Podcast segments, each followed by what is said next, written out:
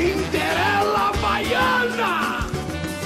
Pau que nasce torto, nunca se direita, menina que requebra mãe, pega na cabeça. Pau que nasce torto, nunca se direita, menina que requebra mãe, pega na cabeça. Domingo ela não vai, vai, vai. Domingo ela não vai não, vai, vai, vai. Olha, domingo ela não vai, vai, vai. Domingo ela não vai não, vai, vai, vai. Sejam muito bem-vindos ao Cinderela Baiana, eu sou o Bruno, e o Snyder Cut é uma puta jogada comercial.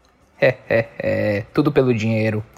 Eu sou o Beto e eu quero saber se esse aqui é o corte do Beto ou é o corte do Bruno. Caralho, boa. Boa. É o corte do Ayer. o Cinderela da semana é sobre um dos filmes mais esperados da década, aclamado e pedido por milhões de fãs, e enfim, tem data pra estar entre nós. O Snyder Cut tá chegando aí. Fica aí que o Cinderela tá começando. Segure segure tchan, tchan, tchan, tchan, tchan, segure tchan, amarra o tchan, segure tchan.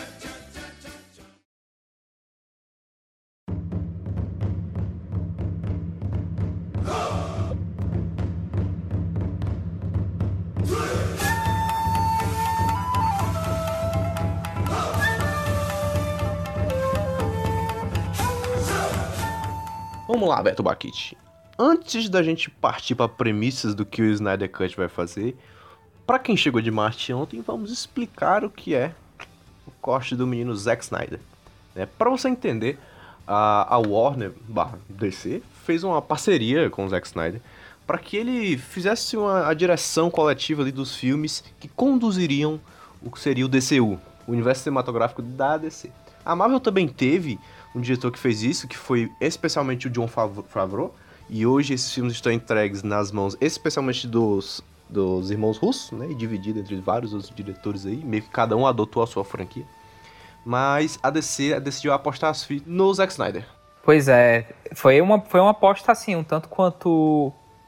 Vamos dizer que poderia ir para poderia ir para muitos lados. Bom, já não é a primeira vez que eu ouço, seja no meu WhatsApp, seja no, no Instagram, a galera tipo, Baquite, macho, o que, que é esse Snyder Cut? O que, que é isso? O que, que significa? Quer dizer que a versão, a versão do cinema não vale mais? O que, que, o que, que isso quer dizer? Então, meu jovem pimpão, nós vamos explicar bem direitinho para você o que, que significa Snyder Cut. Mais precisamente, na verdade, o que significa o corte do diretor, o famoso Director's Cut. Justo, justo. A gente tem que entender que no cinema, especialmente no cinema eh, mais contemporâneo, existe muita influência da- dos estúdios dentro das produções, né? Ou seja, existe um crew ali, existe uma equipe, existe um diretor de fotografia, existe um diretor, os atores, blá blá blá, mas existe um grande investimento. E é, que é o famoso tio Ben, né? Com grandes poderes vem com grandes responsabilidades. Com grandes dinheiros vem grandes imposições. Por isso que a gente vê diversas vezes, algumas vezes, você olha pro filme e fala, cara, isso não faz sentido nenhum. Pode ter quase certeza que esta porra veio da cabeça de um produtor. Não, exatamente. Inclusive, é, é até engraçado porque tem uma frase que. Eu não vou dizer que ela é mentirosa, mas para muitos casos ela de, fato, ela de fato é mentirosa. Porque, tipo, a primeira coisa que aparece, uma das primeiras coisas que aparece no- nos créditos iniciais de um filme é um filme de Steven Spielberg, um filme de James Cameron, um filme de Kleber Mendonça Filho.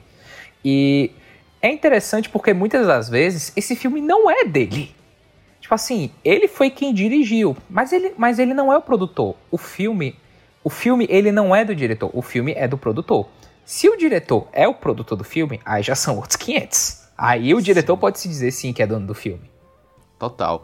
E é engraçado, porque a gente olha alguns filmes, a gente fala, cara, ou por exemplo, vamos pegar o último Mestre do Ar. O último Mestre do Ar não tem nada a ver com a filmologia do, do Shyamalan. É, é bizarro, assim, você pega o que ele faz e você fala, pum, último Mestre do Ar. Por quê? Porque aquele filme tem um alto nível de investimento, até porque ele tratava-se de uma franquia de um certo valor, que é a, a sauda- saudosa Lenda de Yang. É, tinha muito dinheiro ali. Então, o Shyamalan era basicamente o cara que mexia na câmera ali. Pra acertar os planos, pra acertar ali uma direção de arte, pra orientar os, os atores a como fazer. Mas basicamente toda a montagem do filme era feito pelo, pelos, pelos produtores ali. E então porque, por isso que a gente tem essa, essa coisa de, de, de corte dos diretores. Né? Você pega um filme, olha, esse é o filme que eu queria mostrar e esse foi o filme que saiu. Exatamente. Bom, para quem ainda não tá conseguindo entender, vou tentar, explicar, vou tentar explicar de uma forma bem didática. Não, não, pelo amor de Deus, não entendo como se eu estivesse chamando vocês de burro. É porque, de fato, isso é um assunto um tanto quanto complexo. Complicadinho, complexo, chatinho. complicadinho. Vamos fazer, o, vamos fazer o seguinte. Digamos que você é, você é um, um estudante universitário e você escolhe um orientador para escrever um artigo científico. E aí você vai, na véspera de você fazer a apresentação para o público do seu artigo científico, você faz essa apresentação para o seu orientador. O orientador tá, escuta seu, o seu artigo, ele escuta a sua apresentação, na verdade, ele lê o seu artigo, escuta a sua apresentação, e ele pode muito bem chegar e falar o seguinte: está perfeito, tudo certinho, vá lá, arrasa. Só que muito- o orientador, ele também pode chegar para você e falar: ó, esses, essas, essas partes, esses cinco minutos aí do começo, corta. Não gostei, não precisa, não precisa, não precisa falar parte dos cinco minutos. Ou, essa parte aqui, não gostei. Fala, faz de outro jeito. Fala de outra forma. é, usa outra, usa outra, outro texto. Mas não gostei disso. Mude. A diferença, vamos dizer assim, a analogia é perfeita. A diferença é que quando o artigo vai, o cu de quem tá na reta ali é do nosso querido escritor. Quando o filme sai, a reta, meu amigo, tá no bolso da produção. Então, por isso que eles têm tanta influência dentro. O diretor, faça o trabalho bom ou ruim, a- o, a- o salário que foi acertado vai ser pago, né? Teoricamente é isso, senão nós vamos entrar com ação trabalhista aí e paga nós. Mas se, Exato. tiver, mas se for tudo pago, ele recebeu e acabou. Se o filme for bom, massa. Se for ruim, que pena. Ganhei do mesmo jeito. Já o- os estúdios não, eles têm um lucro ali que tá na reta, né? Tem um orçamento que foi determinado e espera-se um lucro em cima dele. Então, por isso que no final das contas eles têm muita influência dentro, né? Tem até uma, uma história curiosa do Ridley Scott, que é um grande diretor, assim, que no Gladiador, que é um filmaço do caralho, inclusive, é, tem a, na, no box, no box especial, tem a versão do estúdio. Porque a versão que foi mostrada era a versão de fato do Ridley Scott. E aí o Ridley Scott abre essa versão dizendo assim: então, o filme que, que vocês viram era o filme que eu queria que vocês vissem. Agora eu vou mostrar pra vocês o filme que a, a produção queria. Aí, cinco anos depois, o Ridley Scott lança o Mediano Cruzado. Sim, Kingdom, Kingdom of Heaven. E aí, que é um filme, assim, não é ruim, ele não chega a ser ruim, vai. Mas ele é um, um filme mediano. Porra, pra ter Exato. Orlando Bloom, pra ter Eva Green ali, Liam Neeson, e ser do Ridley Pra Scott. ter o Ridley Scott na cadeira da direção. Total, total. É um filme bem mediano, assim. E aí, quando você compra o box, o Ridley Scott abre dizendo assim: Então, agora vocês viram um filme que a produção queria mostrar. Agora eu vou mostrar pra vocês o meu filme. então... então tem essa bizarrice do filme, dos produtores terem uma ideia na cabeça e os diretores têm outra. E nesse cabo de guerra, sempre alguém sai perdendo. Normalmente, no cabo de guerra, quem perde é o público. Né? Porque, Exato. Né? É meio complicado. Às vezes o diretor também não. Assim, a gente fala sempre, gosta sempre de ver o corte do diretor, mas às vezes os caras querem fazer um filme de quatro horas que simplesmente não vai dar público, porque as pessoas não vão ver um filme de quatro horas, entendeu? Às vezes é, é importante a ação do produtor, não vamos demonizar aqui a postura do produtor, porque ele tem uma visão comercial que no fim te afeta. No fim, é, o próprio Snyder Cut que a gente vai falar é um filme de três horas e tanto. Assim, Sim. comercialmente difícil, porque é um universo que está sendo construído. É o universo da DC? É. Tem nome? Tem. Mas ainda assim, um filme de 3 horas e meia no universo meio novo, meio prematuro, complicado. Nem tudo tem o direito de ser ultimato. Exato. Bom, é... Ridley Scott ele é um caso assim onde ele não, não, é, não vai ser a última vez que vocês vão ouvir o nome dele, porque antes da gente partir para falar bem, bem do Snyder Cut, é, queria também citar outro exemplo de que aí, esse aí, parecido com o do Ridley Scott, mas esse aí foi de uma pessoa que ela sofreu e ela não vai poder, ela não vai poder mostrar a visão dela. Que eu tô falando do caso do Josh Trank que para quem não sabe quem é quem é o Josh Trank, Josh Trank ele é o diretor da versão de 2015 do Quarteto Fantástico. Nossa. Nossa.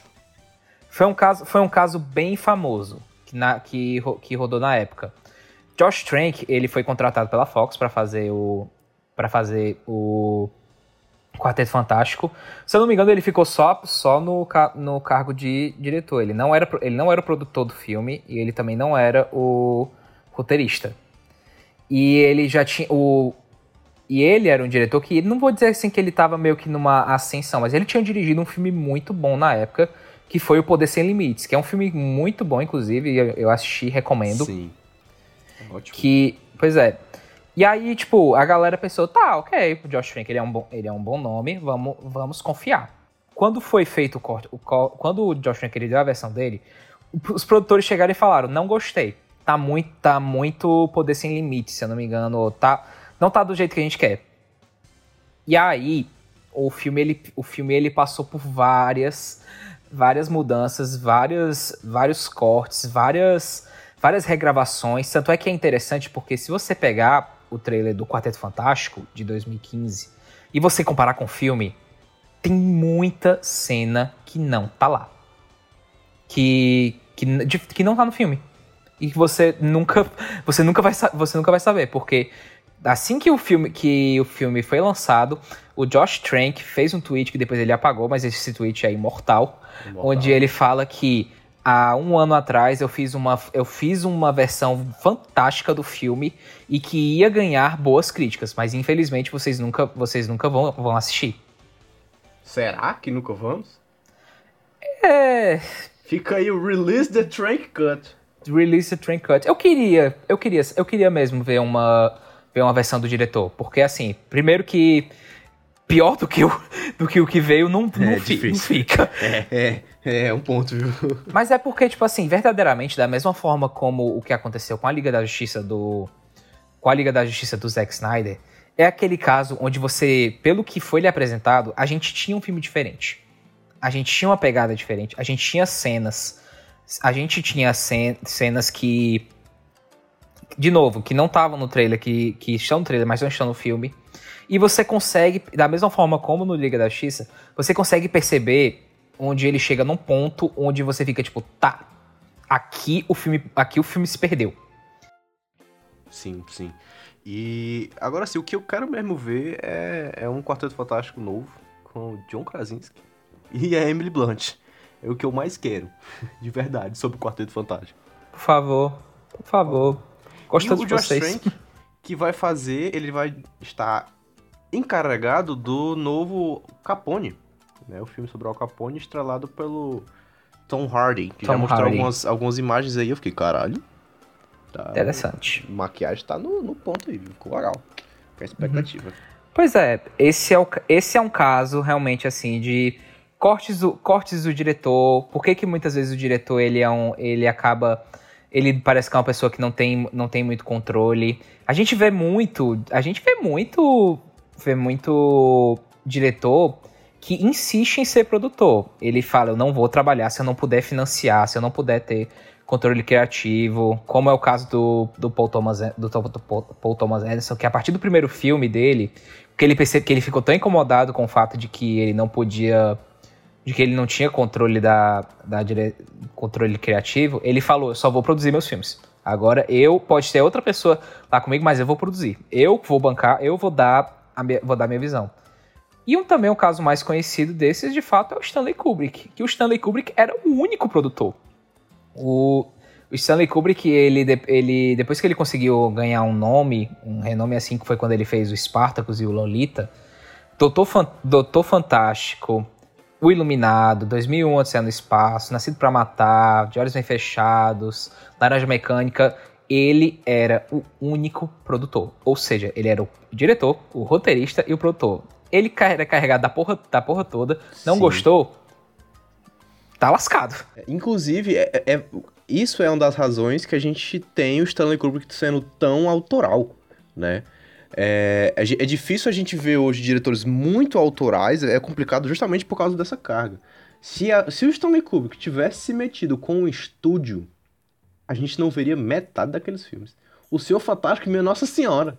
Tipo, é uma, um, é um, filme excelente, Mas é um filme com muita crítica ao governo, no meio de uma discussão Demais, de guerra. demais. Demais, cara. É um negócio assim que você fica, caralho, como é que esse bicho conseguiu lançar esse filme? E ele conseguiu. Por quê? Porque ele bancou e foda-se. E ele bancou mesmo, tipo, era aquela coisa, era do dinheiro.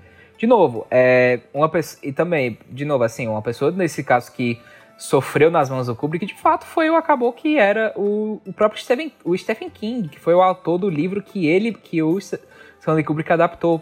Porque ele era o produtor e ele era o roteirista e ele de fato podia fazer o que ele quiser. Tipo assim, ah, a obra tua, meu filho, mas eu que tô bancando isso aqui. Total, eu, que, eu total. que vou.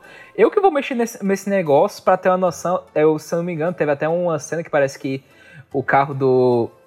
Falar, eu vi umas vezes nos bastidores que parece que no livro o carro do, do personagem de Jack Torrance é tipo um carro esporte vermelho. E ele fala, e o Stanley Kubrick chegou e falou assim: Ah, você quer ver como você não tem controle de nada e tal? Como eu, como eu que mando? Esse aqui é seu carro? Eu vou fazer com que ele vai, ele vai ser um Fusca amarelo. Só porque eu quero. E foi um Fusca amarelo. Agora sim, não é também é, salvando o Stanley Kubrick, não.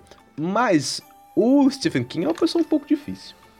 Uhum. Tanto é que o Stanley Kubrick tinha uma ótima relação com o Arthur C. Clarke, C. Clarke e o, o 2001, é, o roteiro, assim, é do Stanley Kubrick, mas eles escreveram meio juntos ali. Sim. Eles dividiram ali e o, o Arthur C. Clarke já deu, tipo, já, já deu, né? No passado, várias entrevistas falando que ele tinha uma visão muito massa daquilo. Então, tipo, eles meio que cooperaram e fizeram o que o livro se tornou, e principalmente o que o filme se tornou juntos. Então, assim, o Stanley Kubrick não era um cara fechado pra cooperar.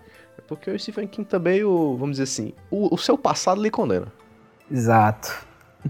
Só pra você, para você que ainda não entendeu, pra você que ainda tá pensando, ah, me dá um caso, me dá um caso concreto, é muita informação. Eu vou lhe dar, eu vou lhe dar um caso bem, bem famoso de dois casos bem famosos de corte do diretor. O primeiro é o de Superman 2. Do, Richard Donner, né? do- a, a famosa, o famoso Richard Donner Cut. Que esse foi um caso onde Richard Donner, pra quem não sabe, grande, dire- grande diretor aclamadíssimo, ele dirigiu o primeiro, o primeiro Superman e ele ia dirigir o. Ele dirigiu e não dirigiu ao mesmo tempo o Superman 2. O que que acontece? Ele, é, ele, estava, faz, ele estava fazendo o Superman, o Superman 2 de 1980, sendo que ele, sendo que a produção estava tendo, tendo diversos problemas e a Warner demitiu o Richard Donner. Ela falou assim, meu filho, tchau e benção. Falou. Vou, aqui, vou pagar sua, sua indenização e tchau. e aí, é, tipo assim, ele foi demitido pela Warner e, as- e aí o quem foi, a- quem foi contratado para assumir o lugar dele foi o Richard Lester, que é outro diretor que não tem o, não tem o mesmo calibre do Richard Donner, vamos Com assim dizer. certeza não. E, é- e aí lançou o filme, ficou lá com o nome do Richard Lester. E aí a pessoa ficou, tá, ok, Superman 2 tá lá. Muitos anos depois, em, 2000, em 2006, foi lançado, o, foi lançado o famoso Richard Donner Cut, que essa é a versão exclusivamente do, do Richard Donner. Você não, tem a, você não tem as refilmagens do Richard Lester, essa é a obra original, o que o Richard Donner queria fazer desde o começo. E foi uma obra altamente aclamada. As pessoas meio que esquecem a versão do Superman 2. As pessoas elas focam, elas gostam de dizer que o Superman de 2006, a versão, a versão do Richard Donner, que é sempre bom re- ressaltar que, quer queira, quer não, a versão original acaba, acaba sendo a do Richard Lester, a versão que saiu no cinema. A versão do, do Richard Donner, ela é a Richard Donner Cut. Ponto o que é cânone ou não, acaba meio que fica, fica a cargo de dar sua decisão, sabe? Quer queira, quer não, você tem dois filmes do Superman 2. Sim. E, cara, é engraçado porque o Richard Donner, na época, né, o Superman de 78, é, ele era um diretor que tava ficando aclamado, porque ele tinha feito X-15, ele tinha feito A Profecia ali em 76. É, ele viria a, a virar um puta diretor, né? Ele fez Máquina Mortífera, ele fez Os Goonies, ele fez... é, então, tipo, é um cara... É um cara que tinha um nome na época. E fica a indicação do livro Superman, uma biografia não autorizada, que é maravilhoso, é do Glenn Sim, muito bom. que ele vai contar, tipo, o Superman desde a criação dele ali, dos quadrinhos, e ele passa pela produção dos filmes, e é legal como ele mostra que o primeiro filme do Superman, ele é um marco no cinema, cara. Porque, tipo, O Richard Donner foi o cara que botou um homem pra voar. Exato. A gente olha pra aquele feito e fala, porra, que negócio mal feito, mas na época, bicho, era. Entendeu? Era o trem em movimento do cinema, com a galera com medo do trem entrar. Era o homem que voava, ele botou galera, o cara pra voar. Então, tipo, o Richard Donner, é- essa. ele não ter conseguido lançar a versão dele à época é uma coisa meio marcante, assim. Foi um, foi um, foi um dos primeiros casos de Hollywood de, de um filme de grande orçamento. Orçamento, assim, não era tão grande não, mas a expectativa era grande. Ter sido quebrado. Então, fica aí a indicação do Superman 2 e do livro, que é excelente. Excelente. E agora o caso, pra, pra finalizar, o caso mais famoso do cinema quando se trata de versão do diretor, barra versão original, barra qual afinal, qual é a versão. E nós estamos falando, eu disse que o Ridley Scott ia volta- voltar, nós estamos falando de Blade Runner. Nossa, quantas versões tem Blade Runner? Qual você tá falando? Exatamente. Pra quem não sabe, Blade Runner, ficção científica lançada em 1982, sensacional. Eu até eu acho que é o meu, meu filme de ficção científica favorito. É, é um filme dirigido pelo Ridley Scott. E ele foi um filme que ele. Eu não vou dizer que ele teve problemas na produção. Foi uma produção difícil, porque enfim, nós estamos tratando de uma ficção científica que já é difícil de fazer. Imagine nos anos 80, onde, onde, as, onde as produções não eram muito valor, tão valorizadas como hoje.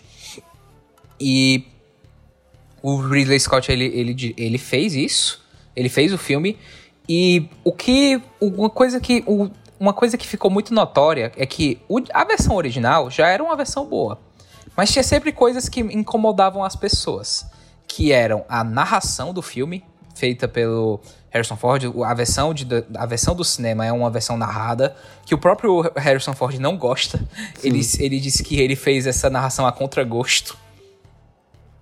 O. Pois é, você não tem uma cena que depois de um tempo ia ficar uma cena muito famosa, que é a cena do unicórnio. Sim. E o filme tem um final feliz. Que você tem a cena onde o Deckard e a Rachel, eles eles vão eles vão fugir. Você tem a cena que eles dois estão no carro, no carro e eles estão tipo partindo, é um final bem fe- bem felizinho, bem felizinho.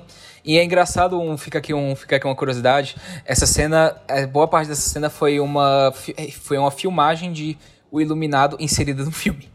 Sério? Caralho. Aham. Caralho. Sim.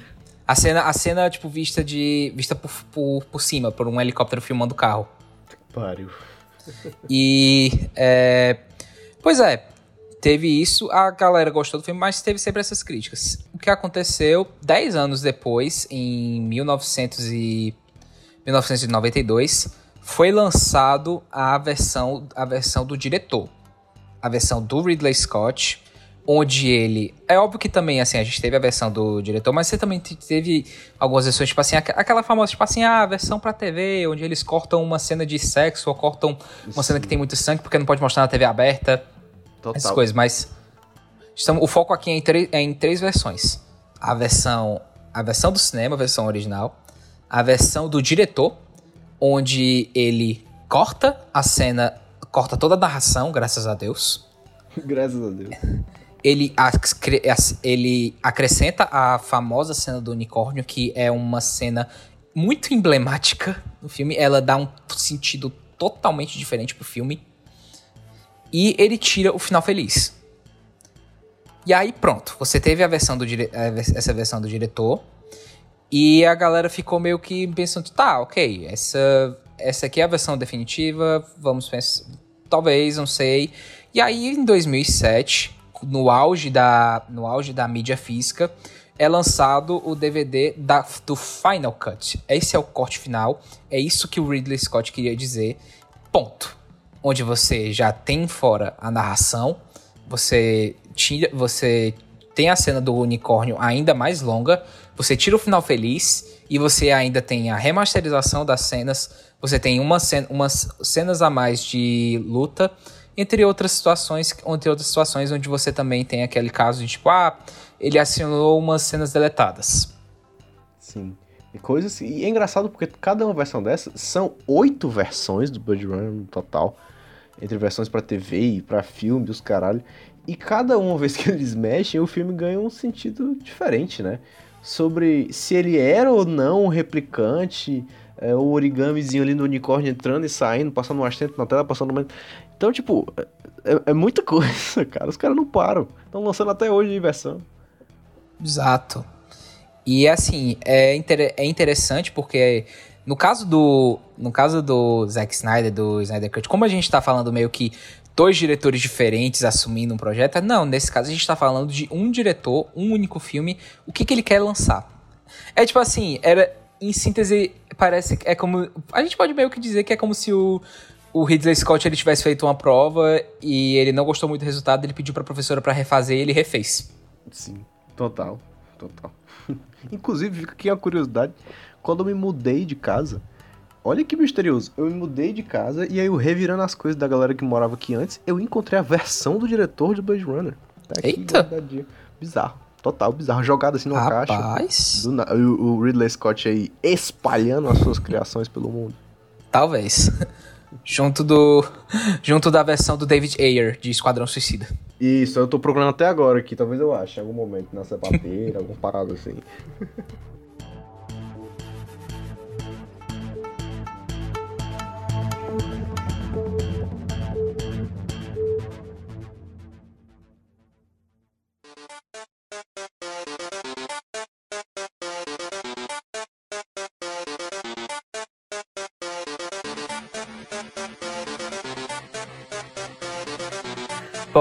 Partindo aqui para falar do Snyder Cut propriamente dito, porque você nesse momento pode estar pensando, ué, mas não ia falar do Zack Snyder, não ia falar da DC, o que, que isso tem a ver coisa com a outra? E eu fico, meu querido, se você juntar as partes que a gente estava comentando, dá para fazer, dá para a gente sim. meio que explicou o que, que é o Snyder Cut, sim, a ideia sim. do Snyder Cut.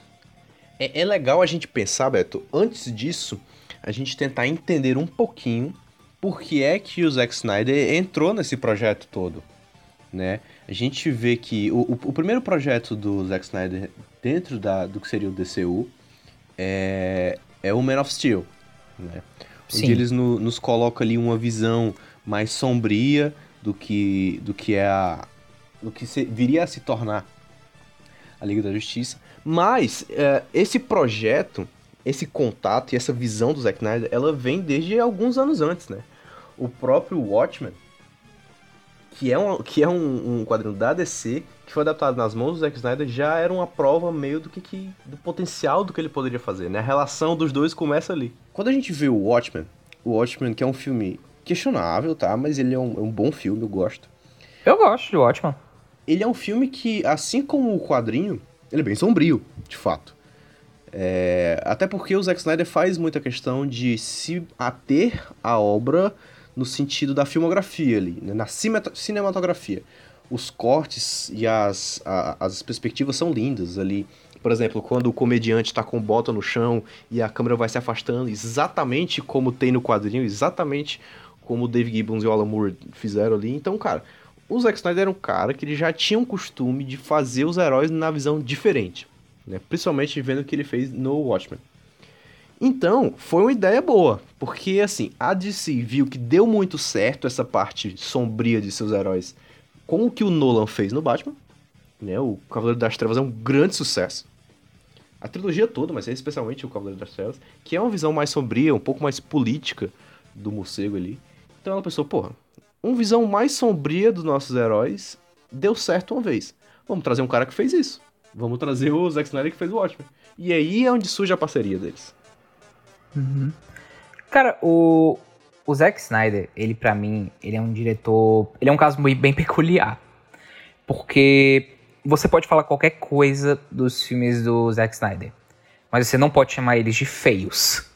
Porque o Zack Snyder, ele tem um estilo muito forte. Ele gosta muito de trabalhar com o, com o visual. É, é aquela situação. Tudo que. É, é lindo aquilo que a gente tá vendo.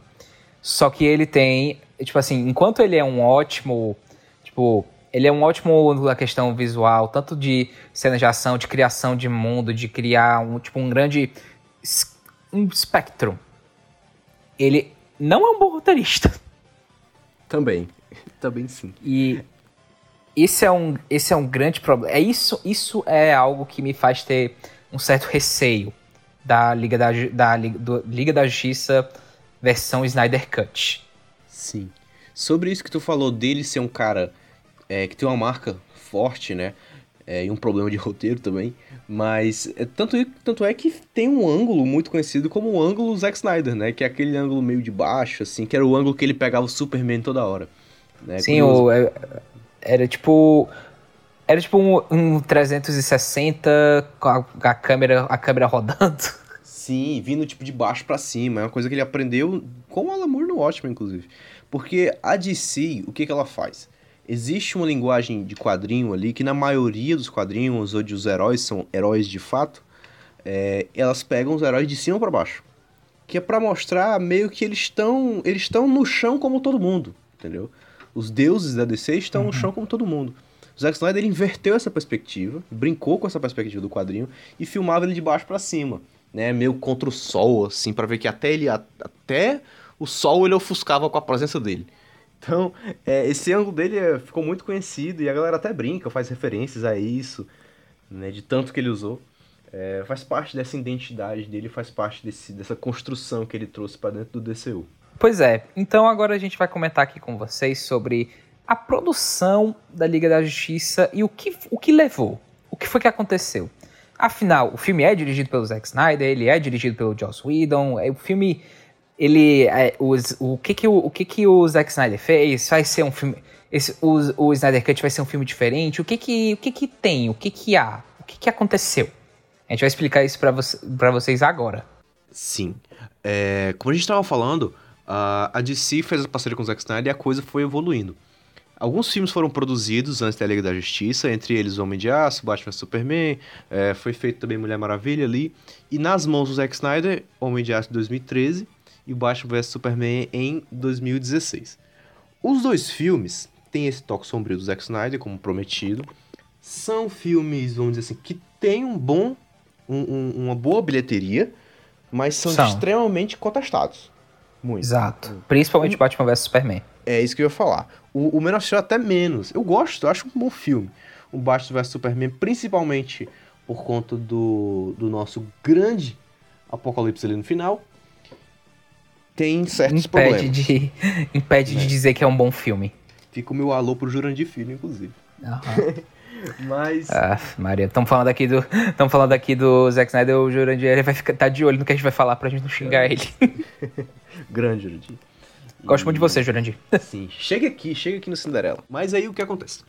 Partiu-se para a Liga da Justiça, que já era uma coisa um pouco temerosa. Porque, cara, a gente, tá, a gente nem apresentou a galera ainda o Batman vs Superman, entre aspas, apresenta os membros da liga num slideshow ali. Exato. Sem lanterna, diga-se de passagem. Cyborg, Flash, Cyborg, Flash e Aquaman, e né? Aquaman, exato. Cyborg, Flash e Aquaman. Porque a Mulher Maravilha já tinha sido apresentada, o Batman estava sendo apresentado de fato naquele filme, e o Superman já tinha sido apresentado no Homem de Aço três anos antes. Então a gente tem o Cyborg e o Flash o Aquaman sendo apresentados no slideshow. É isso. Ele tem um PowerPoint ali. e é isso aí. Puta apresentação foda. Tá apresentado nossos heróis. E, e, isso gerou uma inquietação quanto ao que viria a ser a Liga da Justiça, certo? É, porque a gente fala, será que já tava na hora? Não, essa fórmula da Marvel de apresentar um por um e depois juntar não é mais legal? Por que nós não vamos fazer isso? Mas uhum. não. Zack Snyder decidiu fazer essa coisa meio apressada. Não, não digo nem que ele decidiu, né? Pode ser coisa do estúdio, até porque a gente estava vendo a Marvel ali é, já se aprontando para o que seria o fim do arco do infinito. Então as, todas as bilheterias da Marvel estavam estourando. E a DC ainda construindo atrasado o seu universo. Fizeram na doida e fizeram o que seria a Liga da Justiça. Para vocês entenderem, é. começou a produção da Liga da Justiça tudo tranquilo.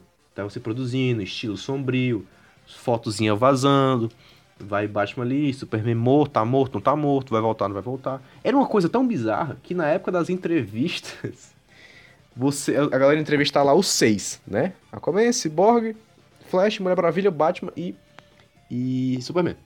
É, quando as pessoas iam perguntar, uma pergunta para cada um, quando chegavam no, no RK View, não podiam perguntar sobre o Superman. Porque, teoricamente, ele não estava no filme. Exato. E Ele estava ninguém morto. sabia que no filme da Liga da Justiça o Superman iria voltar. Alguém, sério, tem um produtor que merece muito um tapa, Levitan. Não é possível, velho. Porra. E aí fizeram as merchandise da Liga da Justiça sem o Superman, o personagem que mais vende a, desde 1939. E os caras não. 38. E os caras não fizeram merchandise do Superman porque teoricamente ele está morto. Porra, velho, não faz comigo. E o bom é que depois que o filme lançou, o Superman apareceu em rodo. Porra, sim, pra tentar salvar o filme, mas a- o grande merchandise foi ele e o seu bigodão. mas aí o que acontece? Voltando pra Liga da Justiça, é, a produção já começou assim com essas várias questões, né? Decisões erradas no marketing, é, dúvidas sobre o fã, sobre se estava na hora de fazer um filme da Liga da Justiça, visuais esquisitos, pra não se dizer outra coisa, os atores meio calados ali, e aí acontece um fato trágico, né, que é a filha do, do Zack Snyder comete suicídio, e assim, Foi. Isso aconteceu, é uma foi... coisa meio ch- chocante, assim, né, velho? É um negócio que, apesar de toda essa brincadeira com o s- release do Snyder Cut, eu acho que esse é um, é um ponto, tipo, porra, fica aí nossos pêsames ao, ao, ao Zack Snyder. É um ponto que muitas pessoas usam pra, pra de fato expressar o fato de que, tipo, ah, o Zack Snyder ele foi obrigado a retirar, a sair do, do papel, do, tipo, do, do projeto dele. Sim. É, essa, grande, essa é uma questão importante que o Beto falou, porque, bom, aconteceu isso, e é uma coisa horrível, com certeza, é, mas, no meio das gravações, isso, né, eu não sei, na verdade, já tinha acabado as gravações, o filme estava em pós-produção, é, o fato é que o, o Zack Snyder, ele não saiu, ele não falou assim, vou sair, né, ele tirou uns dias ali pra cuidar de toda a situação, claro, mas ele não decidiu por sair do projeto. A Warner, assim, aí eu vou falar uma coisa que é o que rola nos bastidores, né? Que a Warner, vendo como o- os fãs estavam se comportando e, entre aspas, se aproveitando da situação do Zack Snyder ali, afastou ele, obrigou ele a se afastar da produção, certo? E aí recomeçou a contar o filme de, um- de uma outra perspectiva, que seria ser do Joss Whedon. Exato. Nas famosas regravações. Sim.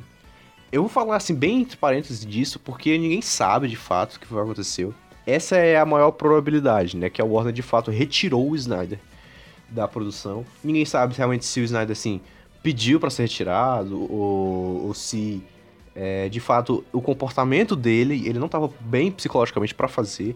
Não sei, mas o que nos parece é que ele foi meio surrupiado do próprio filme ali. Até pelo Exato. rancor que ele guarda dessa história toda. Você vê que o Zack Snyder trata essa produção de uma forma meio. Ele fica dando indireta, saltando coisinha. Então ele, Ele, trata isso tipo, meio com raiva, né? Exato. Ele. Ele não. tra- Ele é como se fosse, tipo. É tipo assim, é como se o Zack Snyder tivesse, tivesse três filhos. as- Três filhos, o Homem de Aço, Batman vs Superman e a Liga da Justiça. A Liga da Justiça foi tipo o filho desejado que ele nunca teve, que ele não queria ter. De fato, É- de fato, Como ele trata, exato. De fato. Então, assim, essa posição dele é como se ele falasse, cara, esse filme é meu. E a galera tirou de mim. Não é uma coisa que ele é meio complacente de falar, não, realmente, é, eu saí do projeto, tal, tal. Porque se isso tivesse acontecido, cara, tudo bem, cara. A gente entende perfeitamente que isso aconteceu. Por parte de estúdio principalmente por parte do Zack Snyder.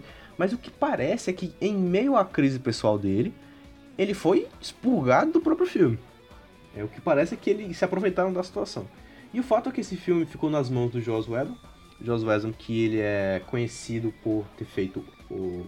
pelos Avengers 1 e 2, né? Assim, o Avengers 2 não, mas o Avengers 1 é um filmaço. E eu, Eu falo gosto do do dois. 2, eu, eu falo do 2 por mim, assim, eu acho meio... Porque, velho, o Ultron é muito foda. O Ultron ser derrotado na porrada, um cara que usa a internet, que é um vírus que nunca acaba, que nos quadrinhos ele volta, a cada cinco quadrinhos ele volta. Aí ele foi derrotado na porrada. É, cenas, pro, cenas pros próximos É. capítulos. eu Mas é entendo, sim, eu entendo. Fica aí a indignação, fica aí o, Fica o, o rant. Porra, mas seria meio foda, vai. Tipo, depois do Thanos, aí volta o Ultron. Tipo, é meio downgrade, assim, nem. Mas tudo bem. Isso aí são, são cenas para os próximos capítulos. Mas, de fato, o Avengers 1 é um filmaço. Puta, Avengers é um filmaço. Com, com, com... E assim, ele é um filmaço, você vê que tem um toque de diretor ali muito legal, cara. Especialmente nas cenas de Nova York, que tem imagens aéreas e eles entram em prédio, saem em prédio, assim, é um bagulho meio. O cara teve um cuidado com isso aqui. Então, assim, você entregar um filme na mão do Joss Whedon não é o fim dos tempos. O problema é que você entregou um filme já feito na mão do Joss Whedon. Então, o Joss Whedon nada mais dentro da produção da, do, da Liga da Justiça do que um peão para os gostos do estúdio. O estúdio decidiu regravar o filme, tanto é que teve a brincadeira do bigode. Aham. Decidiu fazer várias regravações, né, com o elenco original. E sim, muitas mesmo. Eles tipo quiseram gravar o filme de novo, com várias outras ideias e mudando tudo o todo o, o cover ali que o Zack Snyder tinha dado. E aí a brincadeira do bigode, porque o, o Henry Cavill estava fazendo o Fallout, né? O Missão Impossível Fallout, onde o personagem dele, que inclusive Missão Impossível Fallout, que é um ótimo filme. Filmaço, gosta filmaço. muito, eu sei. Filmaço, amo Missão Impossível. O personagem dele tem um bigode e tava no contrato dele que ele não podia retirar, ele não podia retirar o bigode. Porque, tipo assim. e- Pois é, aí nessa hora falou, tipo, tá, ferrou, bota computação gráfica aí no bigode. E deu no que deu, né? Deu no que deu. Deu no que deu, porque também não é um bigode, né? É, o cara tem o bigode ali. Exato. Bicho, porra, você olha pro Não é os bigode pete- antes de não é olhar os pra cara do não. Cavill. É, não é os petelinhos, não. Então, cara, o cara tinha o bigode, parece coisa de, sei lá, da revista Echo. Porque, Uhum. porra, o cara tinha um contrato, não podia tirar o bigode, aí foi lá ser o Superman. E aí o que aconteceu é que aconteceu isso e. Meu irmão, parece coisa de, de, de superfaturação de dinheiro, porque ficou uma porcaria. Ficou. Gastaram milhões de Gastaram dólares pra tirar. muito Puta dinheiro merda. com. Tanto é que hoje, velho, tipo assim, três anos depois da produção do filme, teve uma galera que fez em casa. Removeu o bigode em casa e ficou irado. Porra, cara. Caralho. Então, tipo, é, em meio a diversas divergências, o Joss Whedon se viu mais como um peão, não é culpa dele o que a Liga se tornou. E aí, o filme da Liga se tornou um monstrengo. Porque você claramente consegue perceber quando tem uma parte mais sombria, que você vê, pronto, isso aqui foi o Zack Snyder que fez. E você vê quando vira bagunça. Que é onde Exato. o estúdio botou a mão. Você vê, cara, o estúdio botou a mão aqui e botou o Joss Whedon pra pilotar a câmera. Foi isso que fez. Assim, a verdade é que a Liga da Justiça, o filme que, o filme que nós vimos no cinema, ele é um filme muito eu não quero, eu não quero dizer descartável, mas ele ele não parece um filme, ele não tem, ele não expressa muito bem a grandeza que ele deveria ter. Por ser um filme da Liga da Justiça, por ser um filme da do co- conjunto de heróis mais famosos do mundo. Sim, eu estou falando da. eu- eu eu- isso que eu estou falando não é uma polêmica, pelo contrário, é uma grande verdade. Eu lembro muito bem, da, eu recapitulando aqui um- umas, umas falas do Bruno, eu lembro muito na época dos bastidores, onde não tinha. onde eles não sabiam muito bem o que. Não é que eles não sabiam muito bem o que fazer, era. A gente tinha meio que convicção de algumas coisas que iriam ter. Tipo assim, a gente ficava na cabeça, ah, o vilão vai ser o. O vilão vai ser o Darkseid, vai ser o. O vilão vai ser o Darkseid porque tem um easter egg dele no Batman, no Batman vs Superman, A pintura. bem e assim. E aí ta- e também você via muito, você via muitas notícias de tipo assim, ah, o filme ele vai ser vai ser quatro horas de filme da Liga da, Liga da Justiça. Aí depois falaram que não, vai ser três, ho três horas e tal. E aí depois, na realidade, acabou que. E aí o que, que aconteceu? Na verdade, o filme ele tem duas horas de duração, porque o estúdio cortou, porque quanto mais, quanto mais longo é o seu filme, menos salas de cinema ele vai. Ele vai ter em um dia, menos dinheiro você, você vai faturar. Sim, sim. Na verdade, isso que tu falou é muito verdade. A- a- o filme original, o corte do Zack Snyder original, ele teria por volta de 4 horas.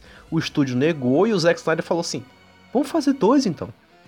O filme É, tá vamos aqui, fazer uma pronto, parte um, vamos parte fazer dois. dois. Parte 1, um, parte 2, que irado, velho. Porra, e, velho, é uma boa ideia. Se você vai fazer um filme muito complexo, com um plot muito complexo, e na minha opinião a Liga merece, certo? É, você pode fazer parte 1, parte 2 que vai dar, vai dar gente. Você, você pode fazer. Vingadores fez e deu super certo. E era isso que eu ia dizer, Beto. Porque isso acontece em 2017. 2017. No mínimo, o segundo filme seria 2018. O, o Ultimato faria isso em seguida. Tipo assim, 2018, 2019. Explodiria o mundo. Porra. Então, assim, cara. É, imagina se a Marvel tem metido na cabeça dos irmãos, bro, dos irmãos Brother, irmãos russos, que Vingadores Ultimato e Guerra Infinita era pra ser um. Uma merda que ia ser. A gente tem dois filmes ali incríveis, com estilos muito diferentes e ao mesmo tempo contando a, a continuação da história. Porra, a Liga da Justiça, claramente, se você olha ali, dava pra ter feito dois bagulhos diferentes. Dava pra ter feito um inicial com a Liga se reunindo, a volta do Superman, e no segundo você enfia o vilão. Dava pra fazer isso. Bota a merda do Lobo da Steppe, que é um vilão bosta também. Bosta, terrível, terrível. Não, eu vou falar aqui também. Estamos falando de Liga da Justiça. Meu irmão, é a Liga da Justiça, velho. Os caras tem Darkseid, tem o Brainiac. Tem, pô, tem todo mundo ali. Se quiser botar contra o Coringa ali, bota contra o Coringa. Mas não faz contra o Lobo da Steppe, irmão, o primeiro filme. O Lobo É um da Steppe é um vilão de terceiro é. escalão, velho. Velho, o, o Lobo da Steppe é um Minion. Tipo assim, sabe aquele Uhum. sub-boss que você enfrenta antes de enfrentar o boss? Pronto. O Lobo Exato. da Steppe é- era perfeito pra ser um sub-boss naquele filme. Ele era o cara que eles iam enfrentar no primeiro filme. Entendeu? Os caras que, ah, vamos, vamos enfrentar aqui da Steppe. Puf, quando ele matou, aí é a ameaça de verdade. Puf. Entendeu? Não ter feito o que eles fizeram. Foi uma grande porcaria aquilo ali. E, bom, recebeu as vaias que recebeu, né?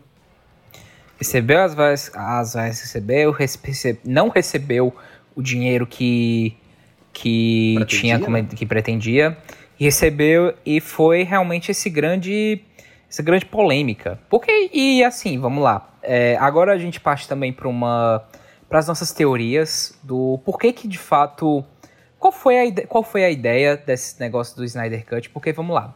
Snyder Cut é uma coisa que já já tem já é já é comentado há muito tipo, no lança, no- na época do lançamento, 2017, que Sim. teve aquela famosa foto onde um grupo de, de fãs do Zack Snyder, que era composto de uns 15 pessoas, eles foram pra eles foram pra frente dos estúdios Warner com os cartazes gigantes escritos Release the Snyder Cut. Cara, e, e- olha que isso, essa boa parte dessa manifestação aconteceu antes da galera ver o filme. Porque a galera já tava vendo, velho. Isso vai ser um bucho gigante. Sabe o que a Uhum. gente vê de fora? Quando a galera viu o filme de fato, e viu o que aconteceu, e viu a merda que cagaram em cima da Liga da Justiça, a galera foi pras ruas. Exato. E, é na- e era uma época onde, assim, bom, isso aí a gente é uma coisa que a gente já meio que de- já comentou bem mais embasado no nosso cast sobre, sobre multiverso do cinema. Quem, quem, quiser, quem quiser ver, nós indica- indicamos, vai estar vai, vai tá um link lá embaixo na descrição. Tá na sua timeline, pode estar na, na descrição também, mas tá aí na sua timeline de qualquer forma. É o De Cinderela qualquer forma, número exato. 8, no, 7. Cinderela 7. 7. Onde a gente, a gente fala pelos quais um motivo do que o universo cinematográfico da DC, independentemente de ele estar tendo, ele agora tem filmes melhores, ele ainda é um, ele ainda é um universo incerto, onde a gente não sabe o que, que tá, o que tá rolando. Na época que foi lançada a Liga da Justiça, foi meio que um estopim pra galera falar, pra galera verdadeiramente chegar e falar, gente, o DCU deu merda. Porque a gente tinha basicamente. A gente tinha esse universo, essa ruma de, heró- de heróis que não rendia o dinheiro que, que, que tinha planejado.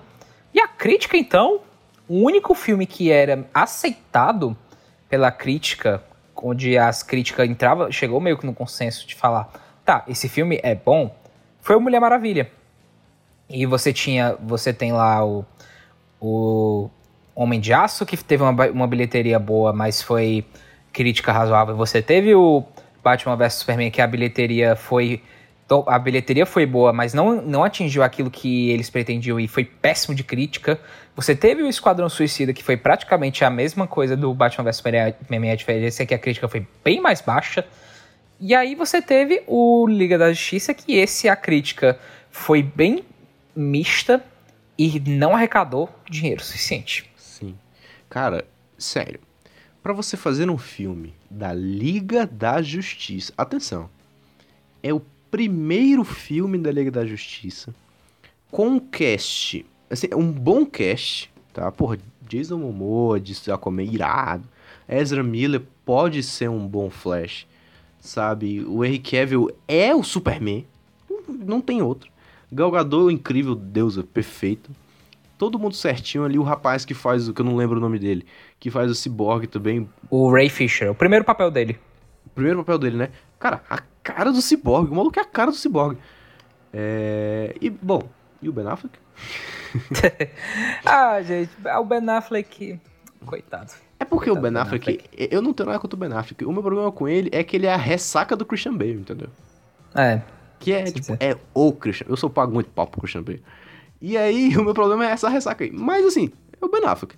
Então, tipo assim, é um filme da Liga com um bom cast. Dentro do universo que a DC tava construindo ali, aos poucos. E não arrecadou, cara. Não o suficiente. Cara, para você fazer isso, você tem que tentar muito fracassar. Porque é o filme da Liga. É o grupo de heróis, é uma das franquias mais famosas do mundo, velho. Seu avô sabe o que é a Liga da Justiça. Pô, a galera é uma expressão cearense de falar, enquanto isso na sala da justiça, porra. então, assim. Exato. É bizarro, cara. É, é muito esforço que um estúdio tem que ter para não conseguir fazer um filme desse render. Um filme desse rendia, velho, se você botasse em qualquer canto qualquer canto. Você podia botar. Você podia criar um streaming só pra ele e a galera assinava. Entendeu? Então, bizarro. Bizarro isso que aconteceu. E aí parte agora do nosso princípio de como é que a gente acha que se deu essa. se deu esse todo esse hype, como foi que tudo isso começou. Porque vamos lá, gente, voltando pro início, pro início do cast, já não é, já não é de hoje que os filmes ele tem muitas versões vamos lá, um filme não é, não é uma coisa muito fácil, de, muito, não é uma coisa fácil de fazer. As, é só você parar para pensar que, que os filmes eles têm cenas, dele, cenas deletadas. O filme ele passa por, muita, por muitas por muitas adaptações e é, sentar na cadeira numa reunião e falar o que, que, a gente vai fazer? É isso? É isso aqui? O que, que, a gente vai, pode fazer? Gostei? Não, retira, bora fazer. Fazer um filme é muito difícil sobre essa, sobre esse, essa situação do Snyder Cut, era uma coisa que a gente tinha muito. A gente tinha muito de especulação, mas a gente nunca tinha muito bem uma certeza de, de fato o Snyder Cut existe. Tipo assim, eu não vou negar, por muitos anos, de 2017, de 2017 até 2019, para mim o Snyder Cut era só uma invenção dos fanboys. Você falava de Snyder Cut, pra mim eu ria. Todo mundo negou o Snyder Cut três vezes, mas ele se mostrou que ele está entre nós, Beto. Exatamente. E bom, eu acredito que, como o próprio Bruno falou na introdução desse podcast, o Snyder Cut ele surgiu realmente como uma estratégia de marketing. Porque o ápice do Snyder Cut, porque o Snyder Cut ele começou, ele começou a, logo, logo com o lançamento do filme em 2017. Depois ele deu uma esfriada, e aí ele voltou com força total, dois anos depois do lançamento do filme, o que não é uma, uma, uma mera coincidência. Onde você tinha. As pessoas tinham voltado a falar sobre Snyder Cut. Você tinha o, o próprio Zack Snyder falando sobre essa possibilidade. Você tinha o Jason Momoa comentando o hashtag Release the Snyder Cut. Você Sim. tinha o Ben Affleck comentando Release the Snyder Cut. Você tinha a Gal Gadot, o Henry Cavill, todos eles falando Release the Snyder Cut. E aí ficava aquela situação. Tá, o Snyder Cut existe ou não existe? Sim. E se e... ele existe, o que vão fazer com ele? Exatamente. E uma outra coisa, né? É, o tempo se passou, o Liga da Justiça é um filme de 2017, nós estamos em 2020. São três anos de. Vazou a imagem do Snyder. Vazou. Um usuário do Reddit postou que ia ter um Superman com uniforme preto. Ah, vazou a imagem do Darkseid. Ah, o Liga da Justiça do Snyder teria o Martian Manhunter, né? O Marciano. Então, Exato. Então, tipo, são, velho, são várias coisinhas que vão sendo soltas assim, com foto, com coisa que não é tão fácil de se arranjar da produção. Não se vaza esse tipo de coisa. Na minha opinião, o, o Snyder Cut, ele sempre existiu no sentido de que o filme estava pronto, de fato, e a galera decidiu que ia lançar e ficou cultivando essa jogada de marketing esperando para que a plataforma da Warner, que é a HBO Max, né? Que é a HBO e a, e a Warner ali com todo o seu cadastro de filmes, vai, vai se juntar e vai virar um streaming só. Eu acho que eles estavam preparando o streaming da Warner para que o Snyder Cut fosse lançado nele. Porque, para ser sincero, eu não sei se no cinema ele, vamos dizer assim, faria a bilheteria. Porque assim, você levar o filme para todo mundo de novo seria um alto custo. E eu não sei se no cinema o Snyder Cut faria tanto sucesso a ponto de, de voltar, a, de valer a pena toda a logística e o merchandising do Snyder Cut, entendeu? Eu acho que não. Eu não acho que faria. Cara, é uma versão de diretor, entendeu? Por mais que a brincadeira seja grande, mas é uma versão de diretor. Tem muita gente que não vai pegar a coisa de versão do diretor. Mas esse filme já não foi lançado três anos antes. Então, tipo, fazia muito mais sentido que esse filme fosse lançado dentro de um streaming. Só que a Warner não tinha um streaming pronto e forte o bastante para isso. A gente até tinha um streaming da DC ali, mas ele tinha problemas de funcionamento, não chegou em todos os países. Aqui no Brasil ele chegou meio esquisito. É, então, assim, eles não tinham um streaming pronto para isso. Então, eu acho que o Snyder Cut foi cultivado, tudo acertadinho com o Snyder, assim, teoria da conspiração. E ele foi cultivado, os atores foram autorizados e pedidos para que eles falassem isso, né? É, para que fosse cultivado de fato o, esse desejo. Né? Até que agora, com o HBO Max pronta, né? Vai ser lançado agora no final do ano, no final desse ano, pro final do pro começo do ano que vem, a depender do nosso coronga aí.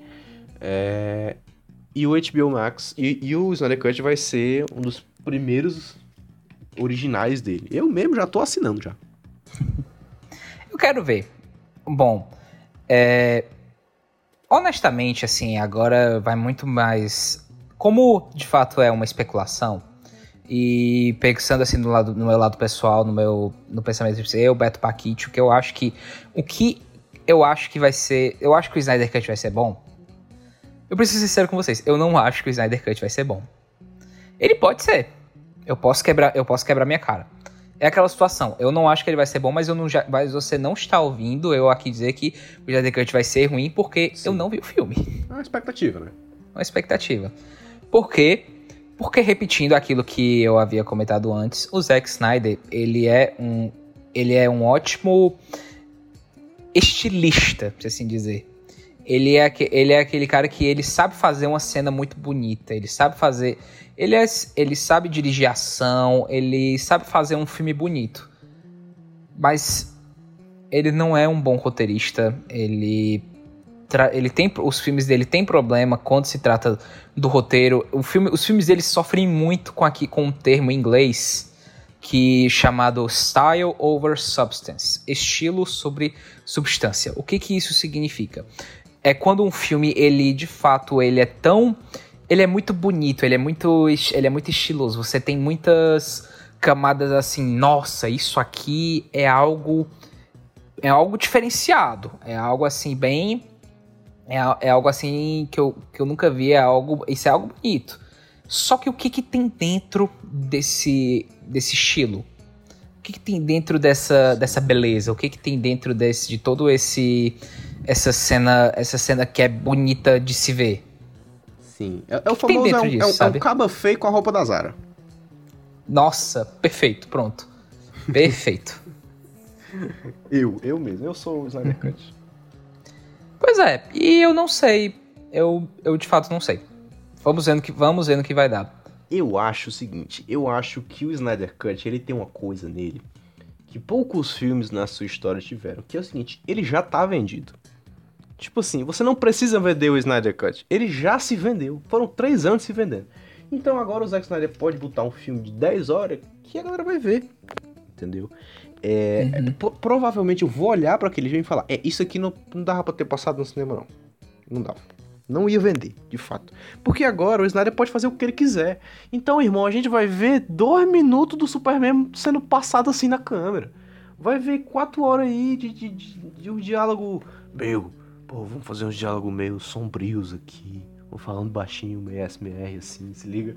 Porque as coisas uhum. que o Zack Snyder faz, vai ter liberdade o suficiente para fazer o que ele quiser.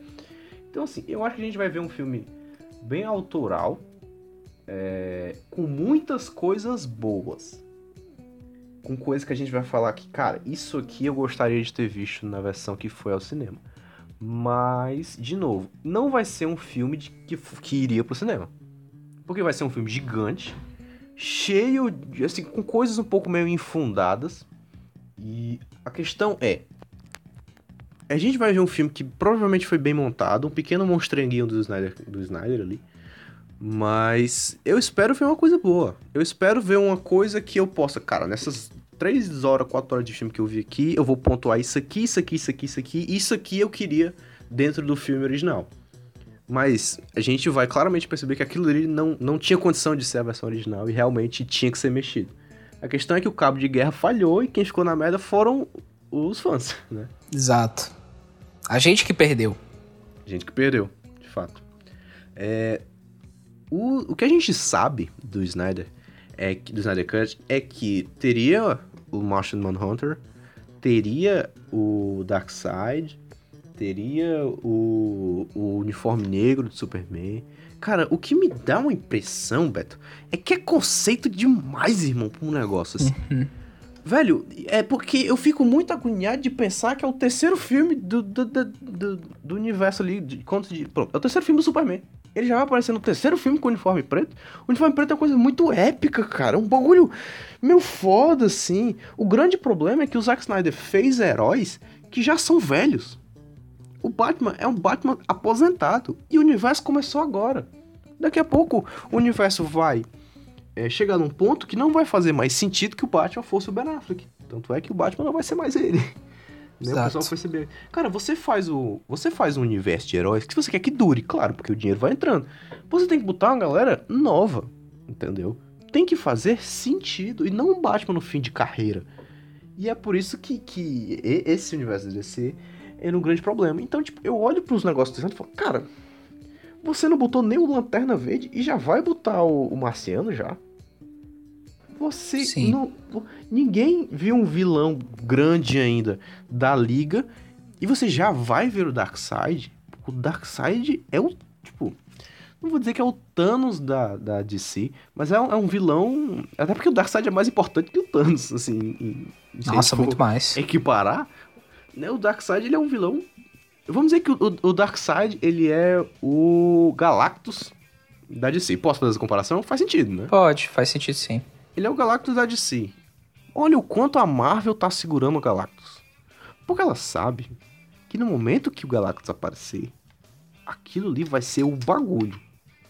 Tipo, você já. No primeiro Liga da X, você já vai botar o Darkseid pra aparecer. Tá. Então, assim, me parece que são muitos conceitos. E me parece que vou ver um outro monstrinho aqui. Pra ser sincero. Em síntese, o Zack Snyder, ele começou um universo e terminou em um filme. De fato. Agora, uma coisa que eu tinha pensado, Beto. Será? Vou jogar uma teoria aqui. O nosso queridíssimo Henry Cavill tinha terminado seu contrato com a DC, né? Ele não tinha oficialmente terminado, mas a, a ideia é de que ia ter um novo Superman, né? E que ele não voltaria. É aquele famoso ninguém sabe o que vai fazer com ele. É, exatamente. E aí ficou essa coisa, tipo, ah, o Henry Cavill não vai ser mais o Superman. Massa. Aí, tal dia, nessa linda quarentena, o... a DC fala, renovamos com, com o Henry Cavill. Renovamos, eita, renovamos. Não vai ser o Matt Damon, Superman. É... E, inclusive, o Cinderela noticiou, fica aí a, a arroba Cinderela Baiana com dois N's. Dois N's no Baiana, não no Cinderela. Até porque não faria sentido nenhum. É, e aí o, o- o nosso querido Henry Cavill volta e dias depois o Zack Snyder anuncia o Snyder Cut. Me parece, assim, eu vou jogar um, um verde aqui, mas me parece que esse Zack Snyder, se ele fizer sucesso, ele entra canônico, viu? Pode ser. Pode até ser. Quer queira, quer não, a versão é tipo. Nós temos, vamos ter um caso de que ah, a versão é a, é a versão original, a versão teatral e a versão do diretor. Sim. Vamos ver no que vai ser. Qual vai ser o. Qual que vai se dar melhor. Sim, seria a versão certa, né? Então, não sei, não sei. De repente aparece o Batman do Robert Pattinson aí nesse filme. Ninguém sabe. No multiverso. É, aparece o Coringa do, do, do Joaquin Phoenix aí. No... Mas não sei. Estou esperando pra ver. Quero ver o Deathstroke nesse filme também. Foi jogado no Batman vs Superman e sumiu. Então, estamos ansiosos. Estamos.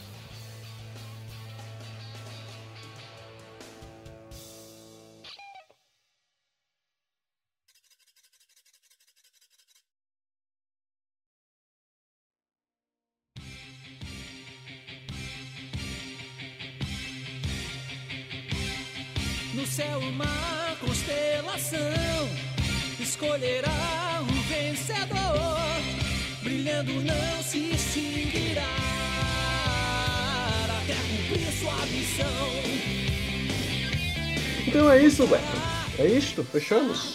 Fechamos.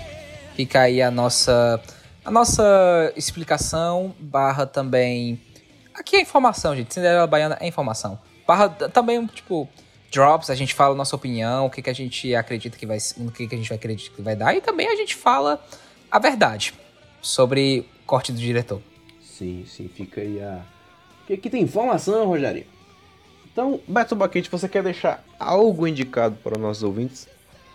Bom, assim, dessa vez, uh, fugindo completamente do, do tema, eu tava comentando aqui com o Bruno que esses dias eu estou escutando muito Foo Fighters. Então, fica aí, a, fica aí a dica, escutem Foo Fighters. Seria o Foo Fighters a versão do diretor de Nirvana? Talvez. Fica a questão. Senão, senão, senão o, Da- o Dave Grohl, ele, real- ele realmente era um revolucionário. Justo, justo. Mais ou menos na mesma linha de raciocínio de versões e não versões, eu vou indicar, eu como otaku do, do, aqui da dupla, vou indicar o Fullmetal Alchemist. Full Metal Alchemist, que é um, que é um, um anime que eu comecei recentemente, sensacional. Sensacional, velho. Fullmetal tá disponível em duas versões, tá? Ele tem a versão original, que possui um final diferente, e um, vamos dizer assim, ele tem um, um, um- um desenvolvimento de personagens mais longo, que é o Fullmetal Alchemist normal, primeiro, e existe o Fullmetal Alchemist Brotherhood, que ele é, vamos dizer assim, a versão do diretor, porque ele é todo inspirado no mangá, o, o original acabou tendo que ser terminado antes do mangá ser lançado, então, tipo, ele tem mudanças no final da história. É, fica a indicação de que você assista o começo, os 20 primeiros episódios, 23 primeiros episódios, no original, porque o desenvolvimento de personagem é melhor, e depois você parte pro Brotherhood, que é fiel ao mangá. Então, tem, dire- é, versão diretor tem essas putaria, né? De você pegar o melhor de cada um. Ai, ai. Saudades da época que os filmes eram só lançados e E é só, tinha, só tinha isso, só isso, pronto. Hoje em dia, hoje em dia os, filmes, os filmes eles têm DLC. Triste. Ou que bom, né? Ou que bom. Talvez aí alguns filmes que ficaram perdidos na história teriam sido boas coisas se tivessem a sua DLC ali. O problema é pagar pela DLC, que essa é um problema. Exato. Fica aí o meu contra DLCs. Já chega. Irrita, já chega. Fica aí a Square Enix lançando Final Fantasy um jogo em 20 jogos. Puto, não consigo. Mas fica aí, gente. Muito obrigado a você que ouviu. Siga a gente no Instagram, Cinderela Baiana, com dois N's no Baiana, não no Cinderela. E é isso aí. Fiquem bem, não escutem o presidente. Fiquem em casa. E até semana que vem. aí, meu povo. Daqui a pouco, quem sabe a gente vai acabar tendo que ouvir a versão, a versão do diretor do Mourão do Brasil. Meu Deus! Até semana que Ai, vem, ai. meu povo. Até semana que vem, meu povo. Falou. Essa eu não quero ver, não.